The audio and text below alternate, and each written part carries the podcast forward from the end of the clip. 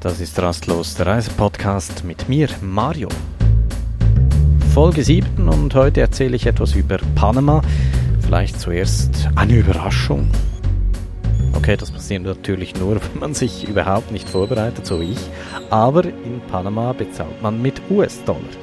Zwar hat das Land den Balbao, aber im Alltag ist dieser kaum präsent. Ja, kein Wunder, Noten gibt es nur in Dollar. Zudem ist der Balbao auch an den Dollar gebunden, das heißt, der Umrechnungskurs beträgt 1 zu 1. Tatsächlich war der Balbao mal aber eine unabhängige Währung für eine einzige Woche, aber ein Putsch des Militärs hat dieses Experiment nach nur einer Woche wieder beendet. Der Putsch wurde übrigens von den USA unterstützt, das war so in den 1940er Jahren. Tatsächlich hat die USA sich immer wieder in die Politik von Panama eingemischt, ist auch mehrmals mit dem Militär hier einmarschiert. So haben etwa 1989 amerikanische Streitkräfte den Diktator gestürzt, nachdem dieser seine Wahlniederlage nicht anerkannt hatte.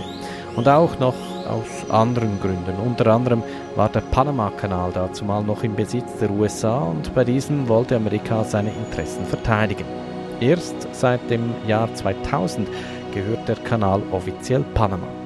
Man sieht also, die beiden Länder verbindet so einiges, wobei mein Gefühl ist, ja, so im Alltag ist das Verhältnis weniger angespannt als zwischen etwa Mexiko und den USA. Diese beiden Nachbarländer verbindet ja bis heute so eine richtige Hassliebe.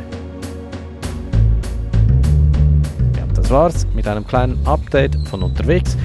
Bilder und Videos aus Panama findest du auf YouTube und Instagram. Rastlos Podcast heißen die Accounts. Und jetzt dann gleich noch eine weitere Folge mit meinen Eindrücken des Landes. Insofern nur ein kurzes Adios.